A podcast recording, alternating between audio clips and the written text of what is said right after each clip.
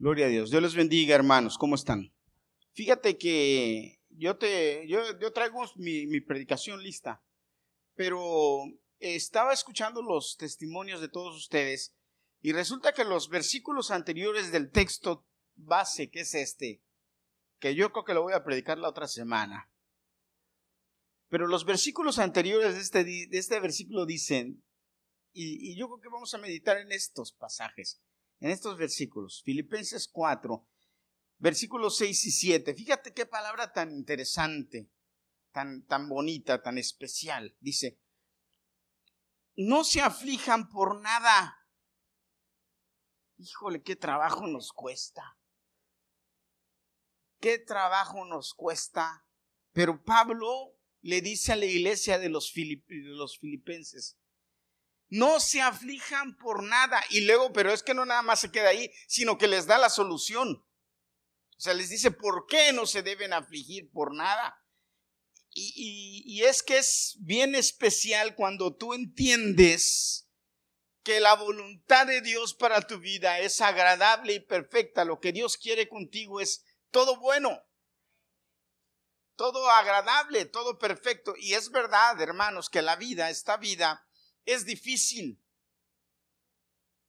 La, esta vida es, es tremenda. Pasamos por cosas que decimos, híjole, qué cosas.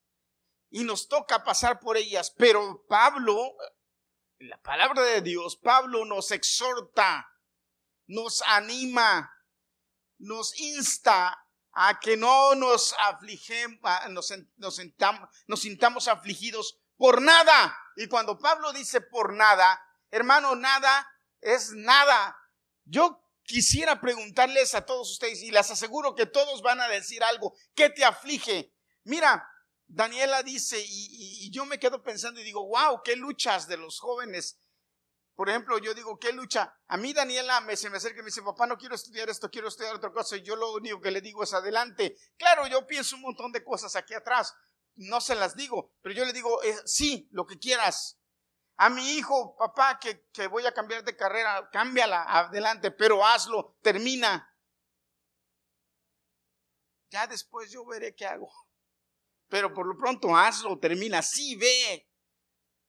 Yo soy un, nosotros somos papás, somos papás que nunca le decimos a nuestros hijos que no cuando vemos que la cosa es por estudiar, ok. Mi esposa, a mí, mi esposa me ha dicho, en 26 años que llevamos de casados, quiero estudiar esto. Yo nunca, ahí está, le he dicho que no. Eh, quiero estudiar esto, sí. Y va y lo estudia y lo termina. Ahora quiero estudiar esto, sí. Ahorita está haciendo una, un, un bachelor en, en teología y yo, sí, hazlo. Al rato yo no sé con qué me va a salir, pero bueno. Que haga lo que quiera. Y mi hijo me dice, él, él está a punto de terminar su, su bachelor degree y yo insistiéndole, haz tu máster. Y él, haz tu máster, hasta que un amigo bendito le dijo, haz tus máster. Entonces vino, voy a hacer los másters. ¿Qué le preocupa? ¿Cuánto tiempo estuvo preocupado por eso? ¿Qué te preocupa? Yo estoy seguro que yo te pregunto a ti, a cada uno de ustedes, ¿qué les preocupa? ¿Qué los tiene afanados? ¿Sabe lo que es afanarte? La, la, palabra afanarse viene de trabajar. ¿En, ¿En qué gastas tus energías? Y hermanos, es que hay una cosa muy importante que nosotros debemos entender de nuestro bendito Dios. Él cuida de sus hijos. Y si tú eres hijo de Dios, Él cuida de ti.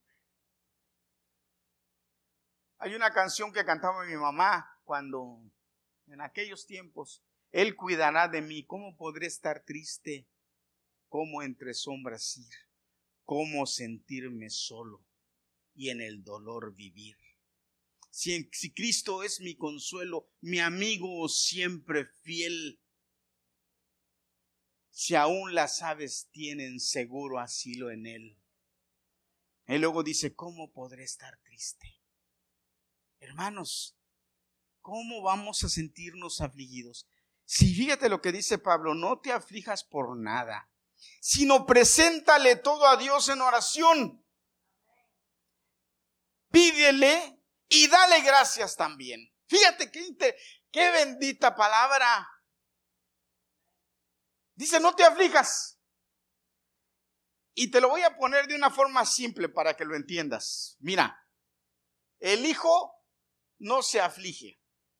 El hijo va con el papá y le pide. ¿Y qué hace el papá? Él ve cómo, pero le da al hijo. Gadiel se paró aquí a dar testimonio, mi hijo, ¿eh? este está aquí.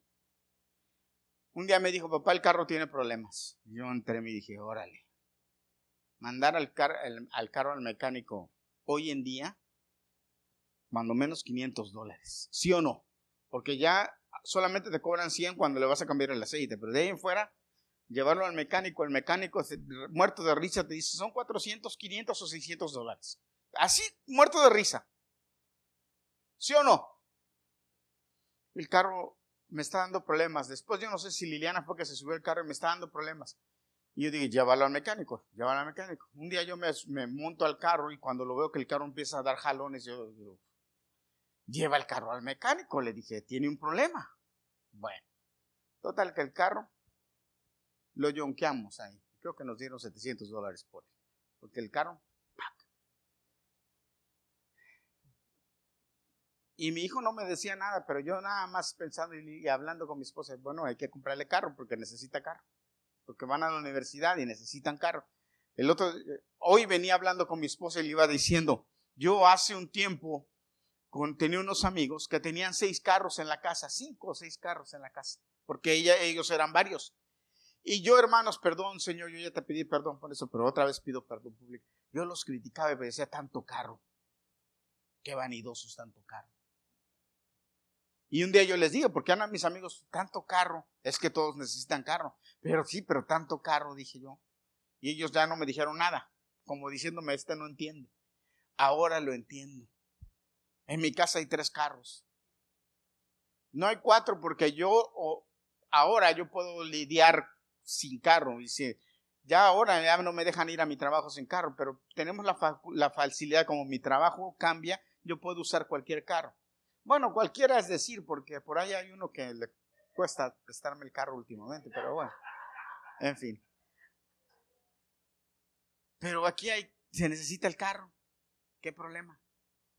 Entonces hay que comprarle un carro, hay que comprarle un carro. ¿Y ustedes creen que mi hijo sufrió o se acongojó porque había que comprarle un carro? Él sabía que venía la universidad que había que comprarle un carro y que su papá o su mamá le iban a comprar un carro. Ahí andamos comprando carro, le compramos carro, gracias a Dios. Hermanos, los padres solucionan para los hijos, ¿verdad?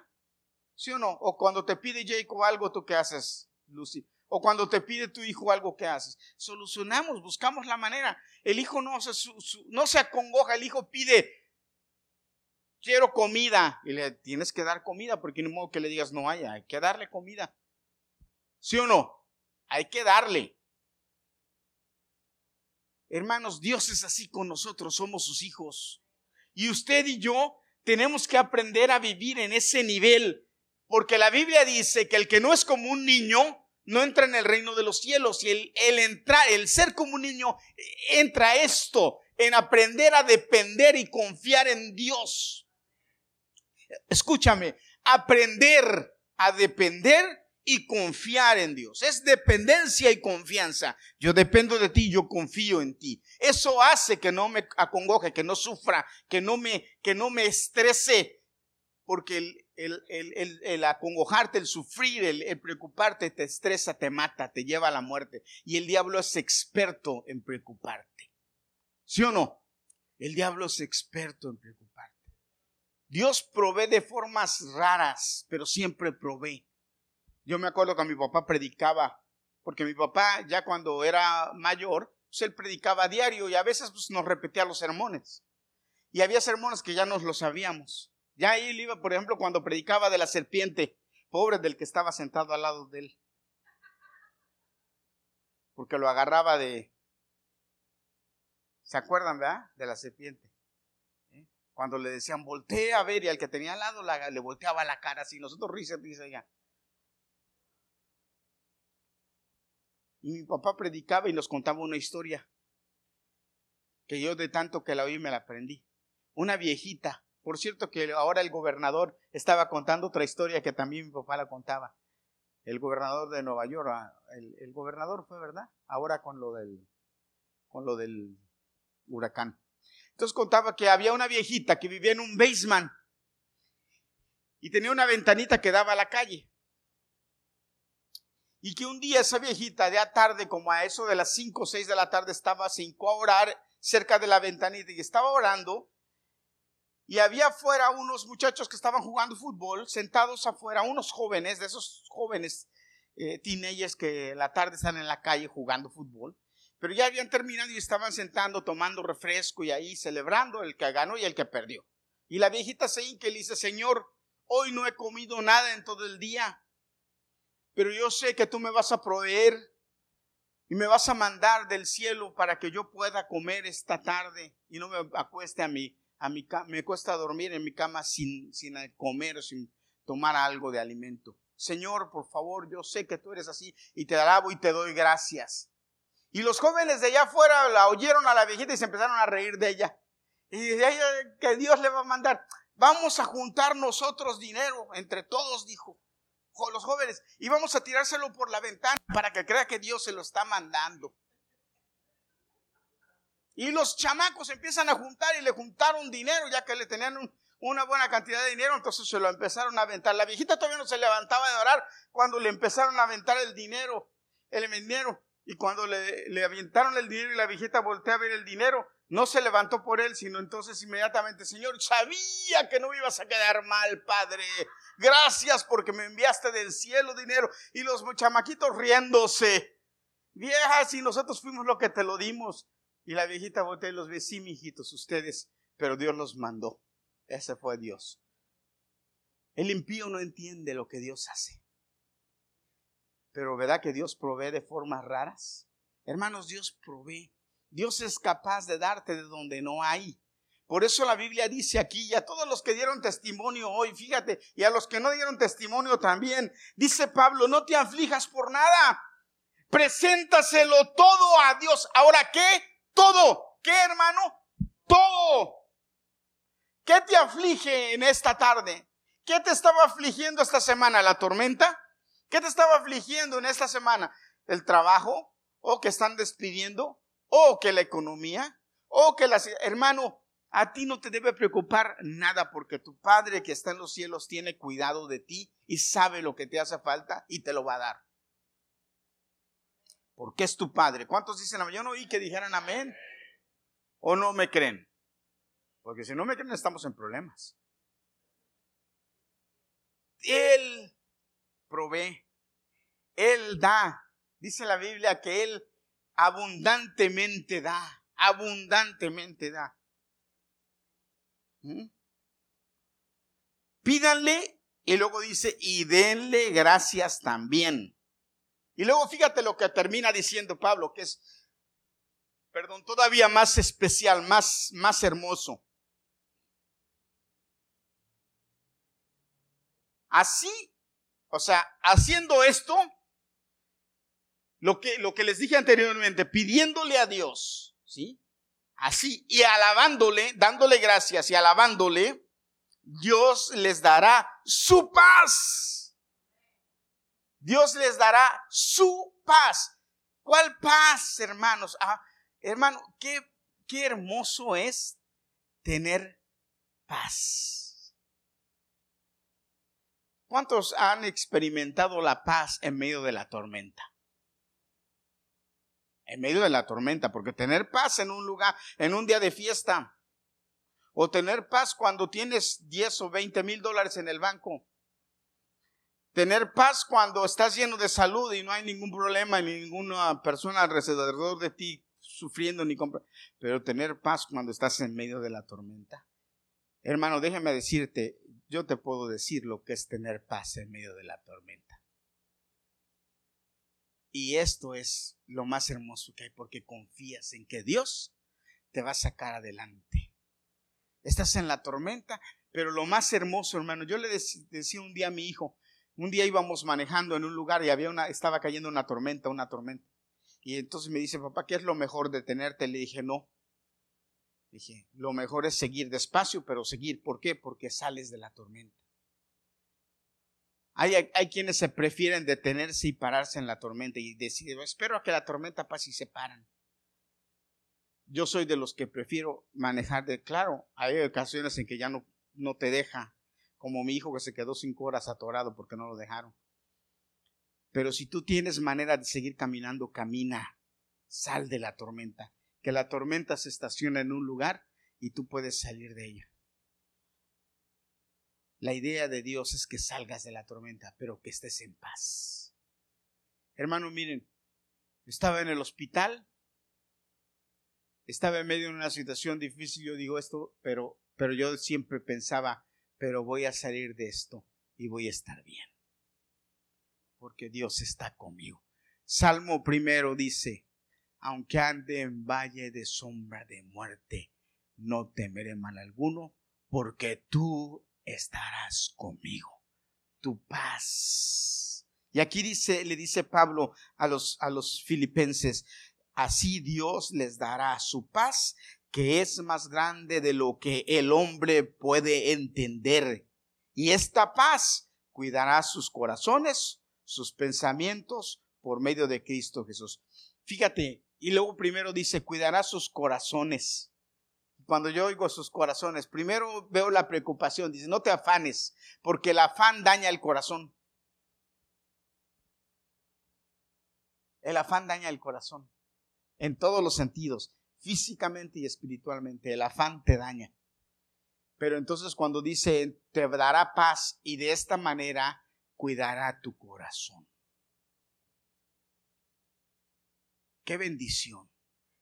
Qué hermoso es poder sentir paz en medio de la tormenta. Pero regreso un momento para ya después de aquí terminar. Fíjate, regreso. ¿Qué tenemos que hacer? Primero, hacer conciencia que no tengo que afligirme. Lo primero que tengo que es entender que, que si hay una forma de aflicción en mí, tengo que sacarla de mí. No, no, no, no. No me tengo que afligir por esto. Yo he practicado en mi vida como cristiano y delante de Dios, he aprendido y he practicado a decirle a Dios, te entrego esto y me, hago lo que tengo que hacer. Si hay algo que tenga que hacer, lo hago. Pero hermanos, muchas de las veces cuando nos preocupamos o nos afanamos son por cosas que no tenemos el control. Y si no tenemos el control, hermanos, ¿para qué nos afanamos? Debemos dejar que las cosas fluyan, se vayan y que Dios tome el control. Él sí tiene control de todo. Él sí tiene control de todo. Dios tiene control de todo. Dios está en todo. Aunque las cosas parezcan, parezcan que van mal, Dios tiene el control de todo. Hay muchas cosas en las cuales yo no puedo tener el control, hermanos. Entonces, se las dejo al que sí tiene control de todo.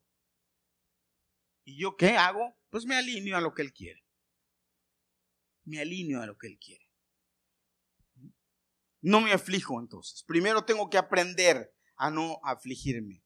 ¿Qué es no afligirme? Entonces es tener fe, confiar, estar seguros de quién, de quién es el Dios al que yo creo. El Dios de Abraham, el Dios de Isaac, el Dios de Jacob, el Dios de mis padres. Por eso son importantes los testimonios. El Dios que da al otro, a mi hermano, a mi hermana, que le concedió a mi hermano, que le solucionó a mi hermano, a mi hermana. Ese mismo Dios es en el que yo creo. Por eso es bueno que se levante y dé testimonio cuando Dios haga algo, como dijo, como dijo el rey, las cosas que el grande Dios ha hecho conmigo, conviene que las publique. Conviene que las dé a conocer. Hermanos, ¿saben cuál es la mejor forma de hacer negocio? La publicidad. A mi esposa me decía, oh, ahora me llaman porque, porque mi esposa está teniendo su negocio y que ya pronto, gloria a Dios, vamos a enfocarnos en ese negocio al 100%, ¿verdad? Gloria a Dios, porque es que la gente llama, oye, es que usted hizo un cake y lo probamos en la fiesta de fulano y me gustó y ahora quiero que me haga un cake. Ay, la publicidad, ¿verdad? Hablar decir de aquel, de aquel, ¿verdad? Eso mismo pasa con Dios. ¿Cuántos de ustedes dan testimonio de lo que Dios ha hecho a los que no creen?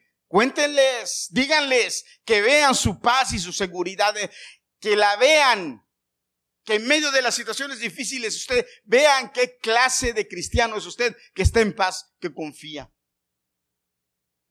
Una de las cosas que a mí me da alegría y gusto es cuando vamos a un sepelio de un cristiano, vamos al, al funeral de alguien que se murió. La gente que es sin conversa se nos queda mirando así como, ¿y estos qué les pasa? En lugar de llorar, cantan. Claro, celebramos la vida. Nosotros no celebramos la muerte, celebramos la vida. ¿Cuántos dicen amén? Pero porque sabemos a dónde van. El problema, y, hay que, y ahí sí hay que llorar, es cuando vamos al sepelio de alguien que murió sin Cristo, que está condenado. Ahí sí hay que llorar. Pues como decía mi papá, ¿verdad? Pobre del pobre, que al cielo no va. Lo amuelan aquí y lo amuelan allá. Pero, pero el que sí se va al cielo, hermanos, hay que celebrar. ¿O qué? Cuando usted se va de viaje a algún lugar bonito, va llorando. ¿Eh? Va a Cancún dos semanas y va... ¿Verdad que no? Va contento porque va a gozar. Vamos al cielo, pues vamos contentos porque va a gozar. El que se murió, pues celebre porque va a gozar al cielo. ¿Cuántos dicen amén? Esa es la mentalidad de nosotros como cristianos. Por eso la gente no lo entiende. Entonces, cuando estemos en la situación difícil, que la gente vea de qué estamos hechos y a quién le creemos. Ese es dar testimonio y decir, yo soy, ¿por qué estás así? Oye, ¿por qué estás así si estás pasando por un momento difícil? Porque confío en Dios. Yo no confío en fulano, sultano, en esto, confío en Dios. Nadie dijo amén, lo voy a, voy a repetir todo a ver si alguien dice amén. Ay, me salió un suspirote de esos fuertes. ¿Verdad, hermano? Entonces, fíjese. Y entonces nosotros damos testimonio, no nos afanamos y le pedimos a Dios, nosotros en oración le decimos, Señor, aquí está mi necesidad, aquí está mi petición, aquí está lo que necesito y te alabo, te doy gloria a Dios porque tú cuidas de mí, porque tú me das lo que hace, porque tú sabes lo que necesito y me lo vas a dar. Y yo sé que yo voy a estar bien. Así es que gloria a tu nombre, Padre. Y por eso venimos aquí a la iglesia y adoramos y glorificamos a Dios, al Dios que nos da, al Dios que nos suple, al que es nuestro Salvador, al que es el que nos da todo lo que necesitamos y nos mantiene así, alegres y felices y en paz. Y el Dios de paz nos llene de su gloria. ¿Cuántos dicen amén? ¿Cuántos pueden decir en paz me voy en esta noche a mi casa? Hermano, porque la paz está con nosotros. Nosotros, nuestro saludo de paz, de hermano, que la paz de Dios esté contigo, que no sea de labios nada más para afuera, que sea una paz verdadera, la paz de Dios esté contigo. Entonces, que no me, no me tengo que preocupar. No debe haber cristianos afligidos, no debe haber cristianos tristes, no debe haber cristianos o, enfermos de, los nervios, cristianos que tengan que estar yendo al psicólogo. No, hermano, confía en Dios, confía en Dios. Ya si de plano tenemos un desbalance físico o un desbalance en, nuestra, en nuestro cuerpo que sí necesitamos, ah, ya eso es otra cosa. pero también podemos pedir a Dios sanidad. Amén. Porque Dios es poderoso. Amén. ¿Cuántos dicen amén? La próxima semana yo voy a predicarles de cómo, de cómo, escúcheme, de cómo concentrarnos bien para adorar, para ser verdaderos adoradores. Porque a cuántos, les voy a dar nada más un poquito de la introducción. ¿A cuántos les pasa, y entre esos a mí, que voy a tener mi momento de oración pero ya el teléfono me distrae. Ay, pero Señor, voy a orar, pero déjame ver antes el Face. O déjame ver antes el Instagram. O déjame ver este, esta última noticia. O déjame arreglar mientras, mientras estoy orando, arreglo la, la, la, ropa. O doblo la ropa que la ve. Y entonces ya me di cuenta en medio de la oración que la mancha me está distrayendo. La mancha que no limpió la lavadora y yo en lugar ya de seguir orando y, concentrándome en mi adoración o mi momento de adoración, estoy preocupado más porque la lavadora no me, o el spray no me quitó la mancha de la ropa, ¿verdad? Y no es un problema nada más de nosotros como cristianos, es un problema en, en, el mundo entero, las distracciones, pero el diablo usa eso para desconcentrarnos de nuestros momentos de adoración. ¿Y sabe dónde lo usa también? Aquí, en, aquí en la casa de Dios, mire. Mientras el pastor está predicando, usted está distraído en otra cosa. ¿Sí o no? ¿Cuántos dicen amén? Pero entonces la Biblia te enseña qué debes hacer para tú, sí, dedicarle el momento a lo que tienes que hacer. Qué difícil. Saben que en los trabajos mucha gente tiene problemas porque no se concentra en tus trabajos, sino está pensando en un montón de otras cosas, pero no es, es muy común. Pero es un problema para nosotros cuando estamos tratando de adorar a Dios. Porque ahí no nada más es cuestión de trabajo o de concentración. La gente que usa máquinas tiene que estar concentrada. Porque entonces, por eso vienen los accidentes.